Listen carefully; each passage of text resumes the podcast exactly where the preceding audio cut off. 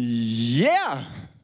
Schön, dass ihr alle am Start seid. Wir kommen zum äh, Wort Gottes. Mein Name ist Lukas. Ich bin äh, 29 Jahre alt, verheiratet mit Susanna und habe einen Sohn, das ist der Elia. Und wir sind in einer neuen Predigtserie, die heißt Der Sommer der Hoffnung. Ein Sommer der Hoffnung. Und ähm, in dieser Serie wollen wir immer ähm, einen Psalm uns anschauen in der Predigt und dann noch eine Stelle aus dem Neuen Testament. Und äh, bevor ich weiter hier um den heißen Brei rum rede, fange ich mit diesen beiden Bibelstellen an. Und dann geht's voller Spaß weiter.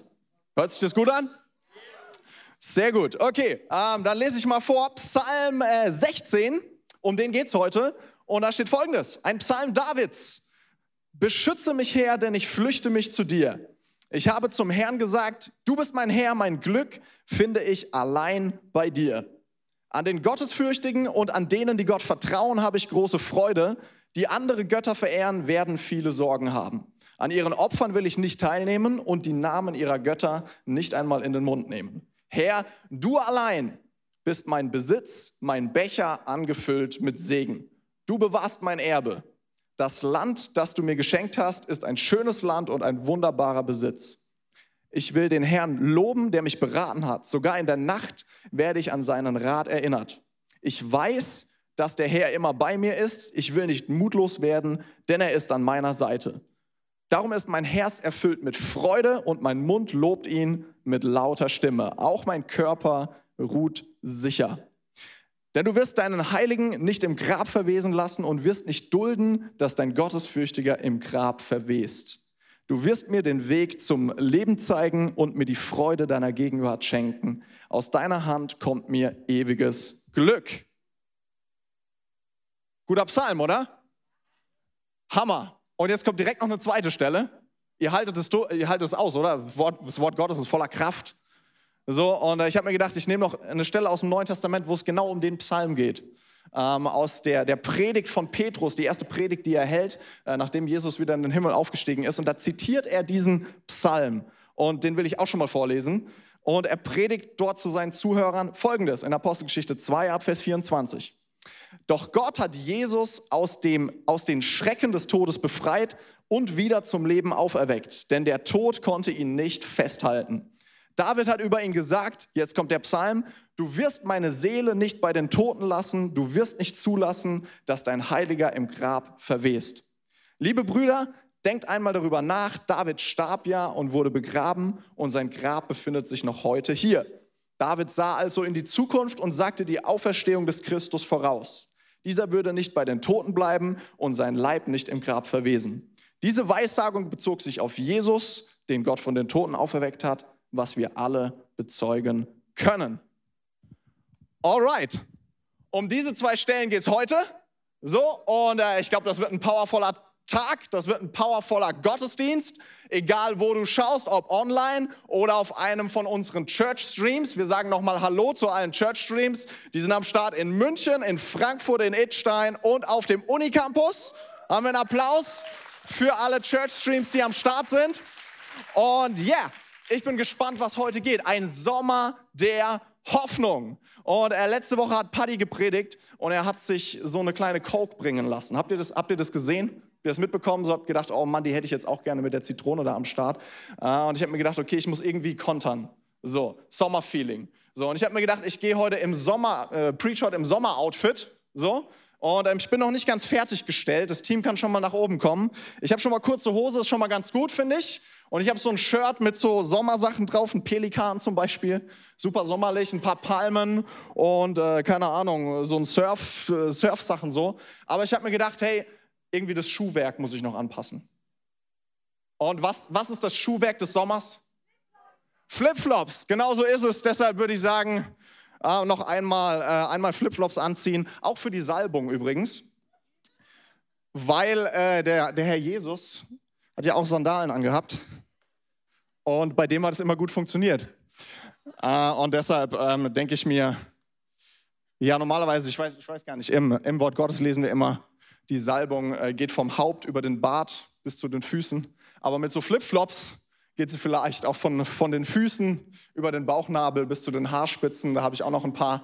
So, äh, und ich denke, ja, jetzt bin ich, äh, bin ich bereit hier für die Sommerpredigt. So, und ich hoffe mal mit den Flipflops, das läuft gut. Was denkt ihr? Ja? Okay, come on. Also es fühlt sich auf jeden Fall schon mal, schon mal powerful an, muss ich sagen. Ein Sommer der Hoffnung und ähm, ich weiß nicht, worauf du hoffst in diesem Sommer, was deine Hoffnung ist, was vielleicht passieren sollte. Wir alle haben ein paar Hoffnungen, gerade wenn man sich so die Corona-Season anschaut. Oh, bitte Herr, bitte Herr, mach das im Herbst nicht der ganze wieder anfängt. So, das ist vielleicht eine Hoffnung, die du hast. Äh, vielleicht hoffst du, ich hoffe so sehr, dass die Impfungen irgendwie funktionieren. Ich hoffe so sehr, dass die Briten recht haben und man einfach aufmachen kann und es ist alles halb so wild so. Äh, wir hoffen irgendwie, es wäre der Hammer, wenn der Herbst so ist wie der Sommer. Vielleicht bringst du auch andere Hoffnungen mit hinein in diese Zeit. Du hoffst vielleicht auf ein bisschen Entspannung während dem Sommer. So, irgendwie ist immer die Zeit, wo man ein bisschen runterkommen kann. Es ist die Zeit, äh, wo man vielleicht neue Energie sammeln kann, neue Motivation sammeln kann, einfach mal die Füße hochlegen kann. Ich hoffe darauf, dass ich irgendwie ein bisschen Entspannung in ein stressiges Leben reinbekomme. Vielleicht ist das deine Hoffnung. Auch das ist eine gute Hoffnung. Vielleicht hoffen wir in Deutschland auf eine gute Bundestagswahl. So, wir alle haben Hoffnungen. So, und ich will heute sprechen über, ja, der Titel von meiner Predigt ist von Hoffnung überrascht, weil ich glaube, dass Gott eine größere Hoffnung hat als das, wo wir, worauf wir vielleicht hoffen jetzt in diesem Sommer. Hey, Gott hat eine größere Hoffnung als, ähm, als, eine, als eine, die Aufhebung von einer Corona-Beschränkung.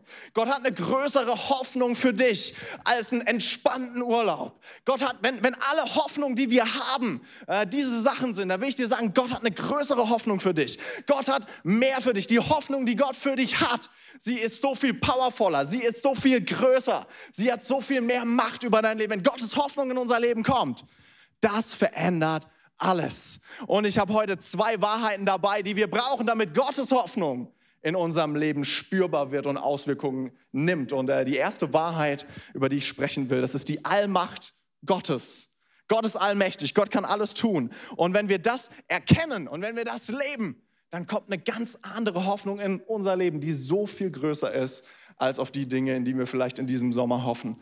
Und ähm, ich will einfach noch mal eine Zeile aus diesem, aus diesem Psalm vorlesen, Psalm 16, den wir gerade schon komplett gelesen haben. Da schreibt David folgendes, äh, er sagt, du bist mein Herr, mein Glück finde ich allein, können wir alle mal sagen, allein, allein bei dir. Herr, du allein, können wir noch mal sagen, allein bist mein Besitz, mein Becher angefüllt mit Segen.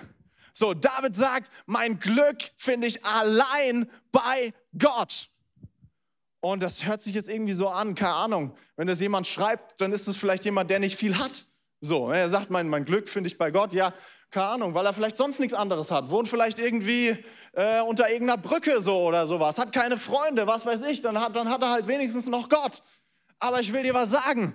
So, David ist keine Person, die Besitz nicht kennt oder die Macht nicht kennt. So, David, David ist der König des Volkes Israel. So, er hat die größte Position, die es gibt in diesem Volk. Er hat die größte Macht, er hat Besitz, er hat Silber, er hat Gold, äh, er hat Truppen, er hat Land, er hat Familie, er hat Kinder, er hat so viele, so viele unterschiedliche Sachen so. Und er kann sagen, hey, ich vertraue auf meine Truppen, meine Hoffnungen liegen in meinen Truppen. Oder meine, meine Hoffnung liegt in meinem Gold. Oder meine Hoffnung liegt, was weiß ich, wo es drin liegt. Aber David sagt, meine Hoffnung liegt allein beim Herrn.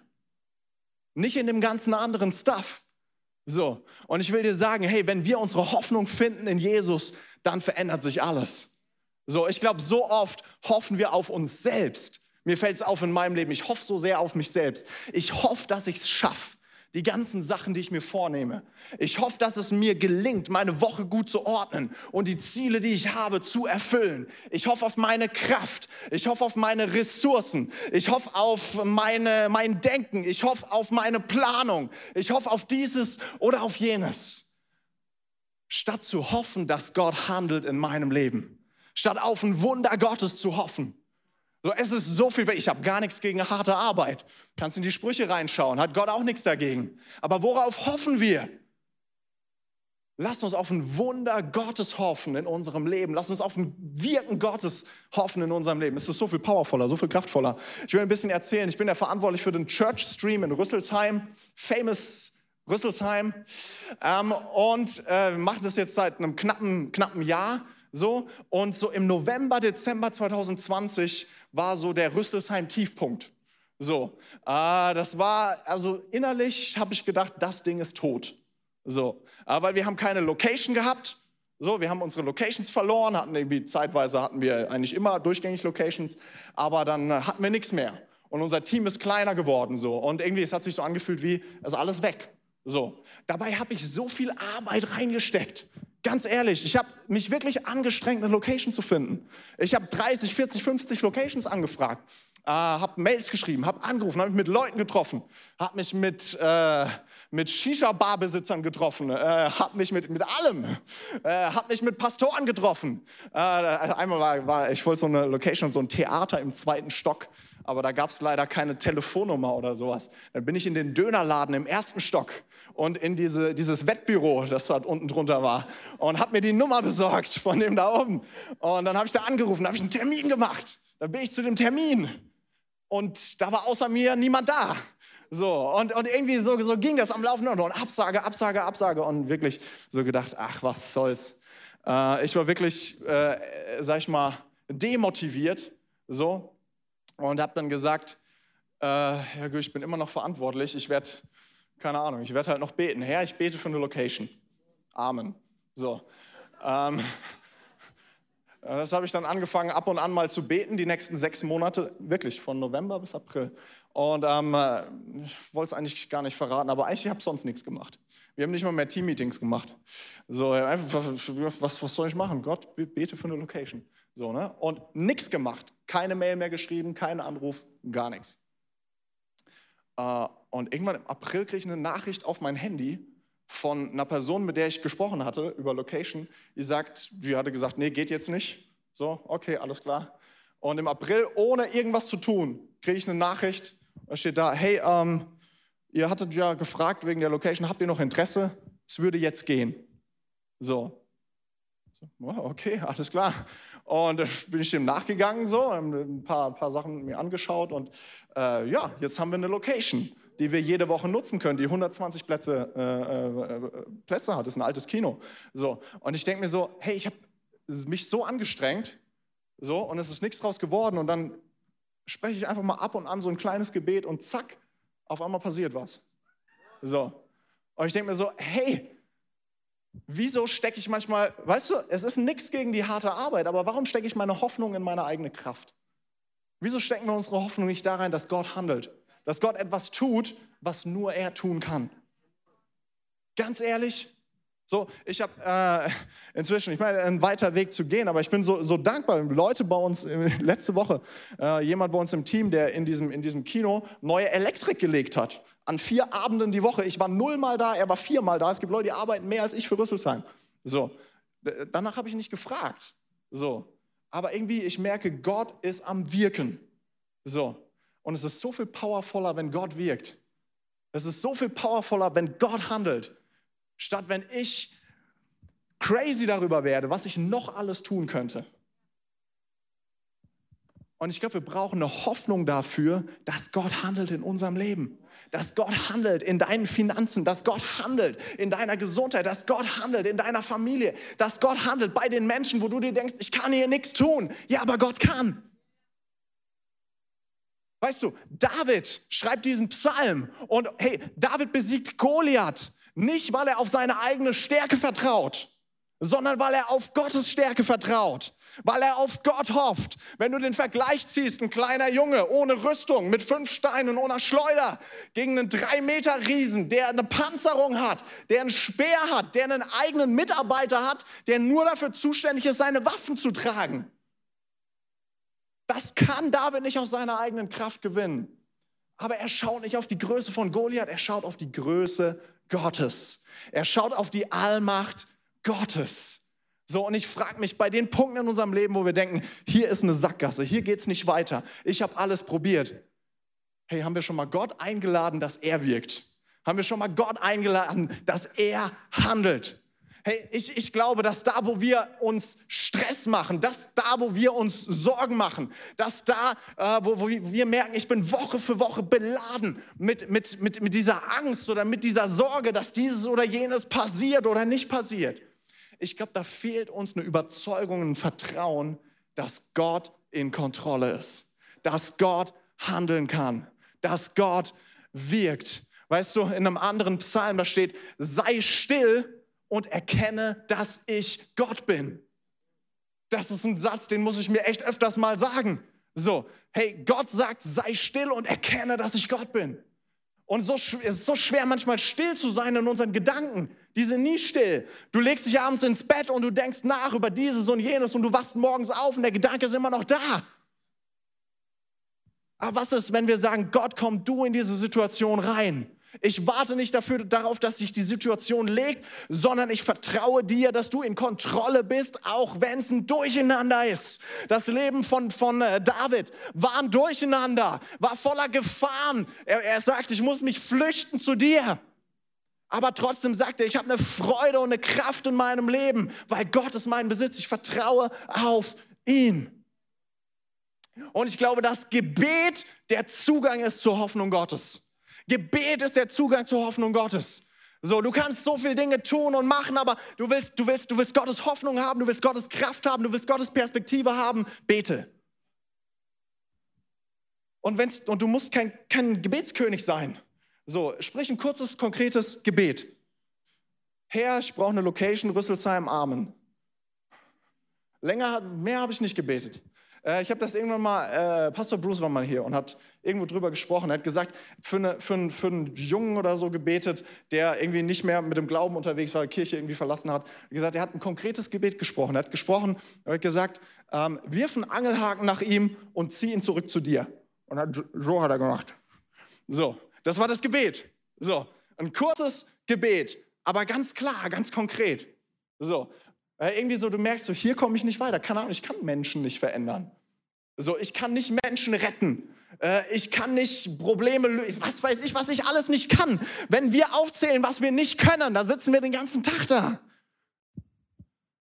So, deshalb lasst uns ein Gebet formulieren, wo wir sagen, hey, das kann alles verändern. Ja? Ein neues Gebet für, für den Church Stream, für den ich verantwortlich bin, ist, Herr, ich bete für die erste Person, die zum Glauben kommt an unserer Location. Amen. Fertig. Das ist das Nächste, was passieren sollte. So, und danach überlege ich mir wieder ein anderes. Und hey, bete für Menschen, wenn du sagst, hier muss ich was ändern, aber ich bin mit meiner Weisheit am Ende. Dann sag, hey, ich bete für einen Turnaround. Amen. So, ich, ich, bete, ich bete, dass diese Person erkennt, dass Gott der Vater ein anderer Vater ist als der leibliche Vater von dieser Person. Amen. Ich glaube, oft Du siehst etwas in Menschen, du siehst, was sie brauchen. Aber wenn du es ihnen sagst, sie werden es nicht hören. Aber du siehst es trotzdem, weil da eine prophetische Gabe in dir ist, in uns ist, zu sehen, was passieren muss. Das ist dafür da, manchmal es auszubeten, wenn die Person noch nicht bereit ist, es zu hören. Dann bete es. Macht es Sinn? Gott will etwas tun durch dich und in deinem Leben.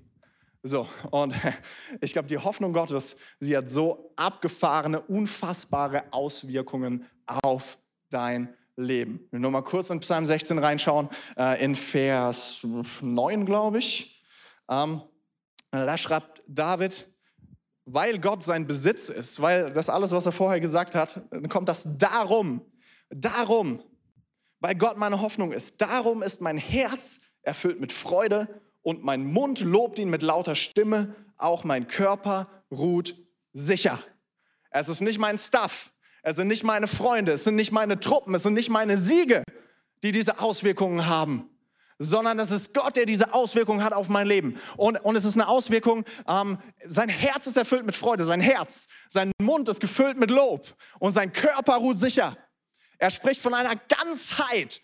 Er sagt, es hat eine Auswirkung auf mein ganzes Sein. So, und was in meinem Leben ist, das ist nicht nur ein bisschen Glück, sondern es ist Freude.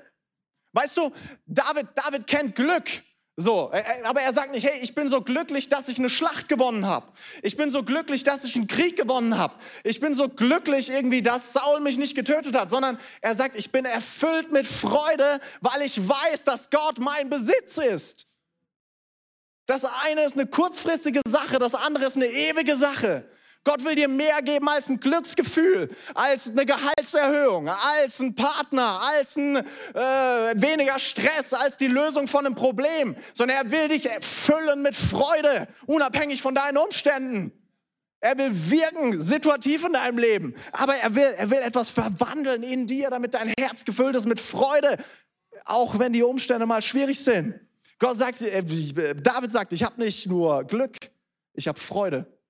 Er sagt auch in meinem, in meinem Mund, da ist nicht ein Lied, da ist ein Lob.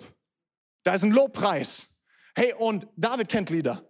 Der kennt abgefahrene Lieder. Hey, ich hätte mir den Song gemerkt. Der hat, hat eine Schlacht gewonnen. So, dann kommen die ganzen Worshipper und kommen zu ihm so und haben die Instrumente dabei. So. Und dann fangen die an zu singen. Saul hat tausend getötet und David zehntausend. Das war der Number One Hit. So, oh, ich, ich finde das, find das, find das mega. So, also durch den JP sind 1000 zum Glauben gekommen, aber durch den Lukas 10.000. Hey, hey. So. Also nicht schlecht so. Aber David, was, was sagt David? David sagt, ich bin so dankbar. Ich sage nicht, ich bin so dankbar für meine Erfolge. Ich habe das Lied immer noch im Kopf. Sondern er sagt, mein Mund ist gefüllt mit Lobpreis. Mein, mein Mund ist gefüllt damit, Gott zu loben, Gott groß zu machen. Das ist die, ich, weil Gott in meinem Leben ist, ist es nicht nur so, dass ich ein kurzes Lied habe für eine kurze Season, sondern ich habe Lobpreis. Ich bin gefüllt mit Lobpreis. Hey, der sagt auch, David sagt auch nicht, ich bin so dankbar für ein bisschen Entspannung in meinem Leben, so, sondern er sagt, mein Körper ruht sicher. Ich habe Ruhe, ich habe Sicherheit, ich habe Gottes Frieden. Ehrlich, er sagt nicht, hey, hey, ich bin so dankbar, dass ich jetzt Urlaub habe, bisschen Entspannung. So, ganz ehrlich, als, ähm, als David Urlaub macht und die Schlacht gerade tobt, begeht er seine größte, größte Sünde. Just saying. So, hey, Gott hat mehr für dich als Entspannung. Nichts gegen Entspannung. Aber was Gott machen möchte in deinem Leben, ist dir einen überirdischen Frieden zu geben, damit dein Körper sicher ruht. Auch wenn die, die, die Stürme manchmal wild sind. Und er sagt, hey, ich ruhe sicher. Ich habe den Frieden Gottes. So, hey, ich glaube, die Hoffnung, die Gott für uns hat, die ist so viel größer als das, was wir uns vielleicht erhoffen. So. Und hey, mein Gebet ist, dass wir, dass wir etwas mehr von dem erkennen und begreifen, was Gott an Hoffnung für uns hat. Dass wir ein bisschen mehr erkennen, dass er ist der allmächtige Gott. So, es mag sein, dass ich die Kontrolle verloren habe, aber er hat sie nicht verloren. Es mag sein, dass ich gescheitert bin, aber Gott ist immer noch mein Herr. So, es mag sein, dass die letzten Jahre nicht gut waren. Es mag sein, dass ich oft falsch abgebogen bin, aber ich bin noch immer in Gottes Hand. Er ist immer noch der allmächtige Gott. Ich hoffe, das gibt dir ein bisschen Hoffnung ähm, für deine Situation, für dein Leben, wo auch immer du bist. So, Gott ist am Start. Amen. Alright, das ist die Allmacht Gottes. Die sollte dir Hoffnung geben. Ähm, und ich habe noch einen Punkt. Lust auf einen zweiten Punkt? Erfreulich. Ähm, äh, der zweite Punkt ist die Auferstehung von Jesus. Die Auferstehung von Jesus, eine Sache, die dir unbedingt Hoffnung geben sollte. Ähm, schauen wir noch mal kurz rein in äh, unseren Psalm 16 und ich lese Vers 10 vor. Ähm, da schreibt David diesen Satz, denn du wirst deinen Heiligen nicht im Grab verwesen lassen und wirst nicht dulden, dass dein Gottesfürchtiger im Grab verwest was David hier schon so anteasert ist, es gibt eine Hoffnung, die ist größer als der Tod. So, es gibt eine Hoffnung, die ist größer als der Tod. So, aber ich will noch mal reinschauen in die Geschichte aus, in, in die Predigt aus der Apostelgeschichte, die ich am Anfang schon vorgelesen habe, äh, von Petrus, weil er zitiert diesen Vers. So, und er sagt, in diesem Vers, da geht es eigentlich gar nicht um David, sondern um Jesus. So, und ähm, Apostelgeschichte 2, Vers 24. Und du musst dir überlegen, das ist die erste Predigt überhaupt. Das ist der Tag, wo die Kirche entsteht. So, das erste Mal, dass, dass, dass Petrus predigt vor, äh, vor, der, vor der Menschenmenge. So. Und er sagt in seiner Predigt, doch Gott hat Jesus aus den Schrecken des Todes befreit und wieder zum Leben auferweckt, denn der Tod konnte ihn nicht festhalten. David hat über ihn gesagt, du wirst meine Seele nicht bei den Toten lassen, du wirst nicht zulassen, dass dein Heiliger im Grab verwest. Und dann richtet er sich an die Leute und sagt, liebe Brüder, denkt einmal darüber nach, David starb ja. Und sein Grab befindet sich noch heute hier. David sah also in die Zukunft und sagte die Auferstehung des Christus voraus. Dieser würde nicht bei den Toten bleiben und sein Leib nicht im Grab verwesen. Diese Weissagung bezog sich auf Jesus, den Gott von den Toten auferweckt hat, was wir alle bezeugen können. Und äh, ich finde, als ich das ein bisschen studiert habe, habe ich gedacht, wie abgefahren ist das? So, äh, weil der Psalm 16, der ist geschrieben worden ungefähr 1000 vor Christus. 1000 Jahre bevor Jesus überhaupt geboren worden ist, gestorben ist, wieder auferstanden ist. 1000 Jahre älter. So. Und was hier nicht steht, ist irgendwie, du wirst nicht zulassen, dass dein Heiliger stirbt. Sondern was hier steht, ist, du wirst nicht zulassen, dass dein Heiliger im Grab verwest. Ich bin so abgefahren. So, weil was passiert denn mit Jesus an Karfreitag? Er stirbt. So, und dann wird er in, in, in, in, in ein Felsengrab gelegt. Und nach drei Tagen kommen die, die Jüngerinnen und sie schauen nach dem Leichnam, um ihn irgendwie einzubalsamieren. Und sie gehen rein und da ist kein Körper mehr da. Sie finden die, die Leichentücher, so, aber Jesus ist nicht da. Da ist kein Körper da. Sie gehen raus. Der Engel sagt, was sucht ihr den Lebenden bei den Toten? So, dann Maria Magdalena steht da und irgendwie begegnet sie jemandem und sie denkt, es ist der Gärtner. Aber es ist gar nicht der Gärtner, sondern da steht ein Typ und das ist Jesus. So, da, steht, das ist nicht ein Geist, sondern da steht jemand, den man, den man mit einem Gärtner verwechseln kann. So, also ein Mensch. So, ja. Und ein paar Tage später, äh, Jesus, Jesus erscheint den Jüngern, fragt sie nach was zu essen, isst Fisch. Thomas sagt irgendwie, äh, ich glaube das Ganze nicht. So, Jesus erscheint ihm und sagt, leg deine Finger in meine Wundmale. So, da ist nicht irgendein Geist, sondern da ist ein Körper, da ist ein Jesus, den man anfassen kann. Da ist, da ist nicht irgendein, irgendein Geist oder irgendwas Verwestes, sondern da ist Jesus mit einer körperlichen Auferstehung. Und ich denke mir so, wie abgefahren ist das? Tausend Jahre vorher steht da, hey, du wirst nicht zulassen, dass, mein, dass dein Heiliger verwest. Da ist eine Kraft. Gott ist mächtiger als der Tod. Gott ist mächtiger als der Tod. Und Paulus schreibt, hey, Jesus Christus ist als erster von den Toten wieder auferstanden.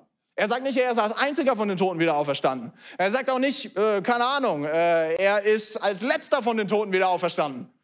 Er sagt, er ist als erster von den Toten wieder auferstanden. Erst Christus und dann die zu ihm gehören.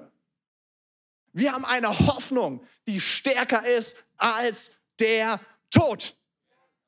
Hey, die Auferstehung ist kein Add-on in unserem Glauben, wo wir gesagt haben, so jetzt haben wir so richtig viel schon gemacht.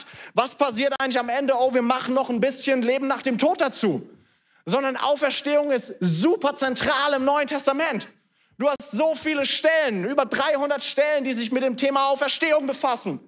So, hey, wenn dir das keine Hoffnung gibt, dann weiß ich auch nicht. Da ist ein Gott, der selbst den Tod überwunden hat. So, hey, Manchmal denkt man ja, vielleicht haben die, haben die, haben die sich das ausgedacht. So, aber die Apostel sind so überzeugt davon. So, ich weiß nicht, ob du den letzten Satz noch im, im Kopf hast von, von Petrus aus der Predigt, Apostelgeschichte 2, 32. Da sagt Petrus, diese Weissagung aus Psalm 16 bezog sich auf Jesus, den Gott von den Toten auferweckt hat, was wir alle bezeugen können. Was er hier sagt ist, ich und meine Jungs und Mädels, wir haben Jesus gesehen. Wir können das bezeugen. Und wenn du dich fragst, ob das wirklich passiert ist, dann frag alle Leute hier. Alle haben es gesehen. Alle haben Jesus gesehen. Du kannst das Neue Testament lesen, es ist wirklich abgefahren. Das ist, die, die sagen, hey, es ist nicht nur irgendein Glauben, an den wir jetzt glauben, sondern sie sagen, wir haben ihn gesehen. So, äh, Paulus schreibt, das erste ist ein Apostel erschienen, dann ist er mir erschienen und dann mal hundert anderen. So, es ist nachprüfbar. Die, die sagen tatsächlich, prüf es einfach nach. Frag einfach die Leute. So, und ganz ehrlich, die glauben so sehr daran, so, dass, sie, dass sie für diesen Glauben in den Tod gehen. Für eine Illusion lasse ich mich doch nicht töten. Elf von zwölf Aposteln, vielleicht auch zwölf von zwölf, sind in Märtyrertod gestorben. Für eine Überzeugung, dass Jesus den Tod besiegt hat. Ich finde das so abgedreht. Ganz ehrlich, für mich das größte Indiz, dass Jesus wirklich von den Toten auferstanden ist, äh, ist sein Bruder, Jakobus. Wer von euch hat Geschwister? Ich habe einen Bruder. Er ist ganz cool. Er ist Frankfurt-Fan, das ist ein Problem. Aber er ist ganz cool. Ähm, was müsste passieren, dass du über deinen Bruder sagst, über deine Schwester sagst, sagst, das ist der Sohn Gottes? Was müsste passieren, dass du zu deinem Bruder sagst, so, dass du vor ihm niederkniest und ihn anbetest? Was müsste passieren? Ich kann dir sagen, was in meinem Leben passieren müsste. Es ist scheißegal, was passiert. Es wird nicht passieren. Hab ihn lieb. Aber das wird nicht passieren. Ich werde nicht anfangen, meinen Bruder anzubeten. Das wird nicht passieren. Aber weißt du, was Jakobus macht und die anderen Brüder von Jesus? Jakobus ist der Leiter der Jerusalemer Gemeinde. Hey, er ist einer von den Leuten, als Jesus drei Jahre lang durch die Weltgeschichte läuft und predigt und Wunder tut, da ist er, ist er einer von den Brüdern, die sagen, hey, hey, Jesus, komm wieder nach Hause, mach nicht so einen Quatsch. Da glaubt er ihm nicht. Aber nach der Auferstehung, da glaubt Jakobus. Was muss passieren, dass, dass, dass Jakobus das glaubt? Ganz ehrlich, Jesus Christus ist von den Toten auferstanden. Er ist von den Toten auferstanden. Das ist nicht einfach nur eine Idee, sondern das ist wirklich passiert. Das ist das, was ich glaube und das gibt mir Hoffnung. Eine Hoffnung, die stärker ist als der Tod. Really? Alle Hoffnung der Welt, alle Mindset-Schulungen, die du hier reinfahren kannst, können das Problem des Todes nicht lösen. Aber Gott ist größer. Really. Irgendwann bist du mit deinem Mindset, hab nichts gegen Mindset, aber irgendwann bist du mit deinem Mindset auch am Ende. Weißt du, als mein Sohn geboren worden ist, ähm, die, die ersten 20 Minuten nach seiner Geburt waren die längsten 20 Minuten mein, meines ganzen, ganzen Lebens. Weil ähm, sie haben ihn, die Ärzte haben ihn mitgenommen. Er hat ein bisschen Probleme gehabt mit, mit, mit der Atmung oder keine Ahnung, wie viele Probleme er hatte. So, sie haben ihn mitgenommen in einen anderen Raum. So, ist geboren worden so und dann so zack, haben sie ihn mitgenommen. So, und ich und meine Frau hatten unseren Sohn nicht einmal auf dem Arm. So, und wir sitzen da 20 Minuten lang, was sich anfühlt wie 20 Stunden so, und du fragst dich, was ist jetzt passiert? Was ist jetzt passiert im Angesicht des Todes? Was ist meine Hoffnung? Und weißt du, wir haben eine Hoffnung, die größer ist, die stärker ist als der Tod. Ob eine Geschichte gut ausgeht, wie in unserem Fall, oder ob sie schlecht ausgeht. Jesus hat den Tod besiegt. Jesus ist auferstanden von den Toten. Hey, ich weiß nicht, ob wir bestimmt haben einige Leute diese Geschichte mitge mitbekommen von diesem Philipp Mickenbecker aus, aus Darmstadt, von den Real Life Guys, so ein großer YouTube-Kanal. Ein 23-jähriger Christ, der an Krebs gestorben ist, vor, weiß ich nicht, drei oder vier Wochen. So. Ein 23-jähriger, der eingeladen ist, worden ist zu, zu Interviews, dessen Videos millionenfach geklickt worden sind, der sagt, hey, ich habe eine Hoffnung, die geht über diesen Tod hinaus. So. Ey, und darauf hat niemand eine Antwort gehabt. Und alle, die ganze Welt, nicht die christliche Welt, die ganze Welt, denkst du, was ist das für ein abgefahrener Typ? Der hat mehr Hoffnung als das, was ich kenne. Und ich will dir sagen, du hast mehr Hoffnung als das, was die Welt kennt, als das, was dein Nachbar kennt. Ach, vielleicht letzte Story. Habt eine Geschichte gehört äh, von, von einer, einer, Gruppe von, von jungen Schülern, sieben- bis achtjährige. Und äh, die wurden losgeschickt mit einer kleinen Box äh, äh, und sollten ein Symbol für Hoffnung einsammeln, irgendwie im Wald oder auf der Wiese. Und dann sind sie zurückgekommen mit den Boxen, haben die Boxen aufgemacht, so vor der versammelten Klasse und den Lehrern. Und dann war eine Blume drin, ah, cool, eine Blume, mega, Applaus, Symbol für Hoffnung. Und ein Blatt und ein Samenkorn und was weiß ich was. Und irgendwann kam ein kleiner Junge, der hat die Box aufgemacht und es war nichts drin. Und dann hat die Lehrerin gefragt, warum hast du da nichts reingetan? Hast 20 Minuten Zeit gehabt. So, und er sagt, weil unsere Hoffnung ist das leere Grab.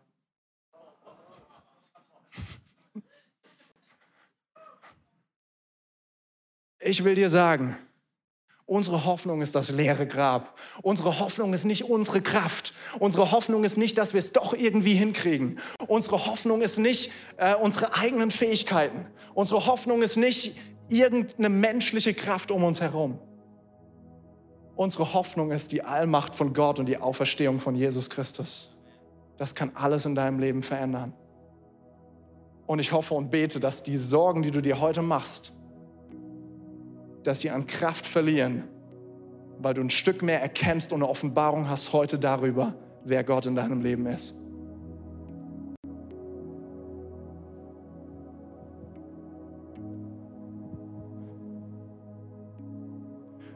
Sei still und erkenne, dass ich Gott bin. Das ist das, was Gott sagt. Ich würde gern am Ende von dieser, von dieser, von dieser Predigt euch einladen, alle, alle aufzustehen. Ähm, auch im Church Stream, auch, auch online. Aber ich habe auch gesagt, was ist die eine Sache, die Gottes Hoffnung in unser Leben bringt? Das ist Gebet. Es ist Gebet, die eine Sache, die Gottes Hoffnung in unser Leben bringt. Und wie powerful wäre es, wenn wir jetzt hier vor Ort und im Church Stream, wenn wir füreinander beten. Wir sagen, hey, ich glaube, wir sind hier zusammen als, als Christen, wo zwei oder drei versammelt sind. In meinem Namen bin ich mitten unter euch. Hey, wir glauben, dass Gott wirkt und dass er eine Last wegnehmen kann von unserem Leben jetzt, wenn wir zusammen beten. Und der Geist Gottes ist hier, um zu wirken. Derselbe Geist, der Christus von den Toten auferweckt hat, lebt in dir. Und ich will einfach ein paar Momente nehmen. Vielleicht bist du hier und du sagst, hey, ich bin in einer Season mit, mit, mit, mit, mit, mit Sorgen. Ich bin in einer Season mit, mit Stress. Ich merke, mein Kopf ist voll und Gottes Hoffnung kommt irgendwie nicht durch. Ich fände es genial, wenn wir heute für dich beten. Und ich glaube, wenn wir das tun, dann kommt Jesus und nimmt ein Gewicht von deinem Leben herunter. So, und vielleicht bist du hier und du sagst so, hey, ich würde gerne dass, dass du für mich betest, dass ihr für mich betet. Und das ist eine Chance, dass Gott agiert in deinem Leben. Wenn du sagst, hey, es wäre cool, wenn jemand für mich betet, dann heb doch einfach deine Hand kurz nach oben. Weil dann werde danach ich für dich beten, auch Leute, die um dich rumstehen, für dich beten. Und wenn du sagst so, hey, das ist ein Gebet, das kann ich jetzt wirklich gebrauchen, dann heb einfach kurz deinen Arm nach oben, jetzt. Und ähm, du kannst dich auch gerne umschauen. So, wenn du um Leute herum stehst, lass, die, lass den Arm oben und du sagst, ich hätte gerne Gebet. So, und wenn du sagst, hey, ich will gerne beten für diese, wir, wir alle können beten. So, wenn du sagst so, ich bin hier jetzt, um zu beten, so, dann streck einfach deine Hand aus nach, nach einer Person in deiner Nähe. Leute, lasst gerne die, die Hände oben, wenn ihr Gebet möchtet. Und alle anderen, die drumherum stehen, streckt eure Hände aus und lasst uns beten für diese Person. Und fang jetzt an zu beten. Sprich Gutes aus über diese Person. Ich werde gleich von hier vorne auch noch beten. Aber wenn du jetzt in der Nähe bist, sprich etwas aus im Leben von dieser Person. Glaub, dass Gott dich gebraucht, um ein Wort der Wahrheit, ein Wort der Erkenntnis zu teilen. So, also sprech dein Gebet für diese Person.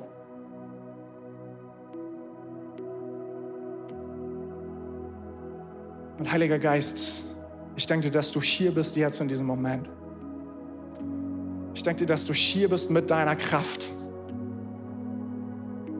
Und ich bete jetzt für, für die Personen, die sagen, hey, ich brauche eine Berührung Gottes in meinem Leben. Hey, ich bete, dass da wo, da, wo Last ist, dass du Last jetzt nimmst. Herr, da, da, wo Menschen Tonnen spüren, die ihnen irgendjemand auferlegt hat, vielleicht sie selbst, vielleicht andere Menschen. Herr, ich bete, dass du diese Tonnen, diese Kilos, dass du sie jetzt wegnimmst. Du kommst mit deinem Geist Jesus Christus sagt, mein Joch ist leicht. Das, was ich euch zu tragen gebe, ist eine leichte Last. Und ich bete dafür, Jesus, dass dein leichtes Joch jetzt kommt. Dass du kommst mit Kraft. Dass du neuen Frieden schenkst. Danke, dass du hier bist. Ich bete für neues Vertrauen in deine Allmacht, in deine Größe. Ich spreche aus über jeder Person, dass eine neue Hoffnung kommt, eine neue Kraft kommt. Heiliger Geist, komm im Überfluss. Komm im Überfluss. Komm mit deinem Segen, komm mit deiner Kraft. Jetzt in diesem Moment. Überström die Person von Kopf bis Fuß. Danke, dass du hier bist. Preisen dich, Herr. Danke für dein Wirken. Danke für dein Wirken, Herr. Amen. Amen.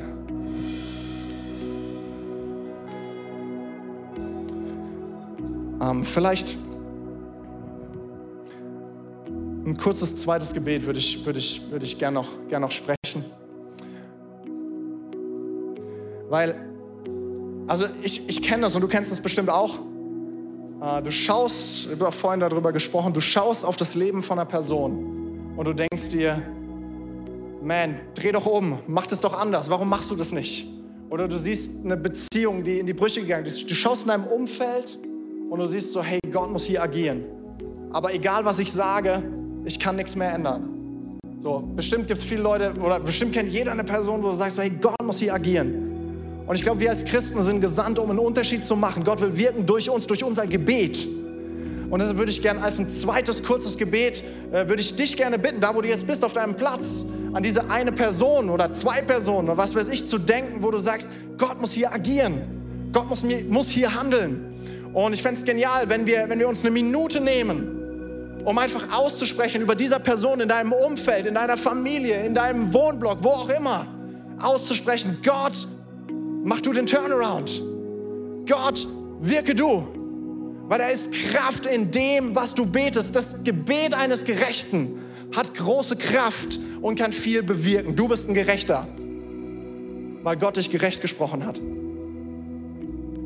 Und ähm, ich werde hier vorne gleich ein allgemeines Gebet sprechen, weil ich kenne die Leute nicht, für die du beten möchtest. Aber ich will dich einladen, deine Stimme auch zu erheben und den Namen von der Person zu nennen. Und zu sagen, ich bete für so und so. Und ich bete dafür, dass Gott das und das macht. Und ich glaube, dass etwas freigesetzt wird jetzt in diesem Moment, wenn wir das tun. Wollen wir zusammen unsere Hände heben? Du betest von deinem Platz für die Person, die du kennst. Ich bete von hier vorne. Herr Jesus, wir danken dir dafür, dass du alle Kraft hast. Dir ist alle Macht gegeben im Himmel und auf der Erde. Und wir befehlen dir jetzt die Menschen an, die Personen an in unserem Umfeld, wo wir wissen, hey, du musst eingreifen. Herr, und ich bete dafür, dass du jetzt kommst und wirkst, Herr. Dass du jetzt sprichst zu diesen Personen, Herr. Äh, dass, dass, du jetzt, dass du jetzt in diesem Moment einen Engel vorbeischickst, einen Gedanken schickst in ihr Leben, äh, der ihnen hilft, ihre, ihre Welt wieder zu ordnen, der ihnen hilft, zu dir zurückzukommen, Herr. Ich bitte dafür, dass du jetzt wirkst, dass du jetzt sprichst, dass du jetzt Gesundheit schenkst, dass du jetzt Ketten sprengst, Herr, dass du jetzt Leben wiederherstellst, Beziehungen wiederherstellst, Herr. Danke, dass du hier bist. Danke, dass du wirkst. Danke, dass deine Kraft hier ist. Wir preisen dich für dein Handeln und dein Wirken, Herr. Amen. Come on, Church. Und ähm, ein allerletztes versprochen. Es ist, eine powervolle, es ist eine powervolle Atmosphäre hier im Raum, weil der Geist Gottes da ist. Und auch heute ein letztes ganz wichtiges Gebet will ich sprechen. Aber vielleicht sind Leute hier, die noch keine Beziehung haben zu Jesus Christus. Und ich immer sagen, das Beste, was es gibt, ist Jesus kennenzulernen. Das Beste, was es gibt, ist Jesus in sein Leben einzuladen.